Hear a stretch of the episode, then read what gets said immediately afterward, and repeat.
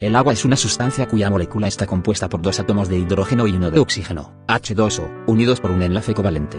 El término agua, generalmente, se refiere a la sustancia en su estado líquido, aunque ésta puede hallarse en su forma sólida, llamada hielo, y en su forma gaseosa, denominada vapor. Es una sustancia bastante común en la Tierra y el sistema solar, donde se encuentra principalmente en forma de vapor o de hielo. Es indispensable para el origen y sustento de la vida. El agua cubre el 71% de la superficie de la corteza terrestre.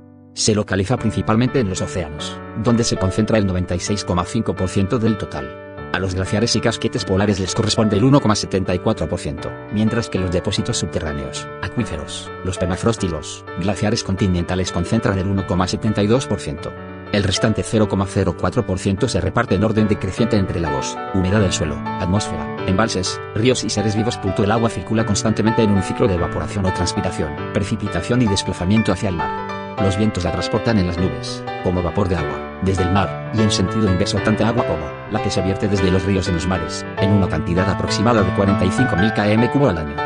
En tierra firme, la evaporación y transpiración contribuyen con 74.000 km cubo anuales, por lo que las precipitaciones totales son de 119.000 km cubo cada año. Y se estima que aproximadamente el 70% del agua dulce se destina a la agricultura. El agua en la industria absorbe una media del 20% del consumo mundial, empleándose en tareas de refrigeración, transporte y como disolvente en una gran variedad de procesos industriales.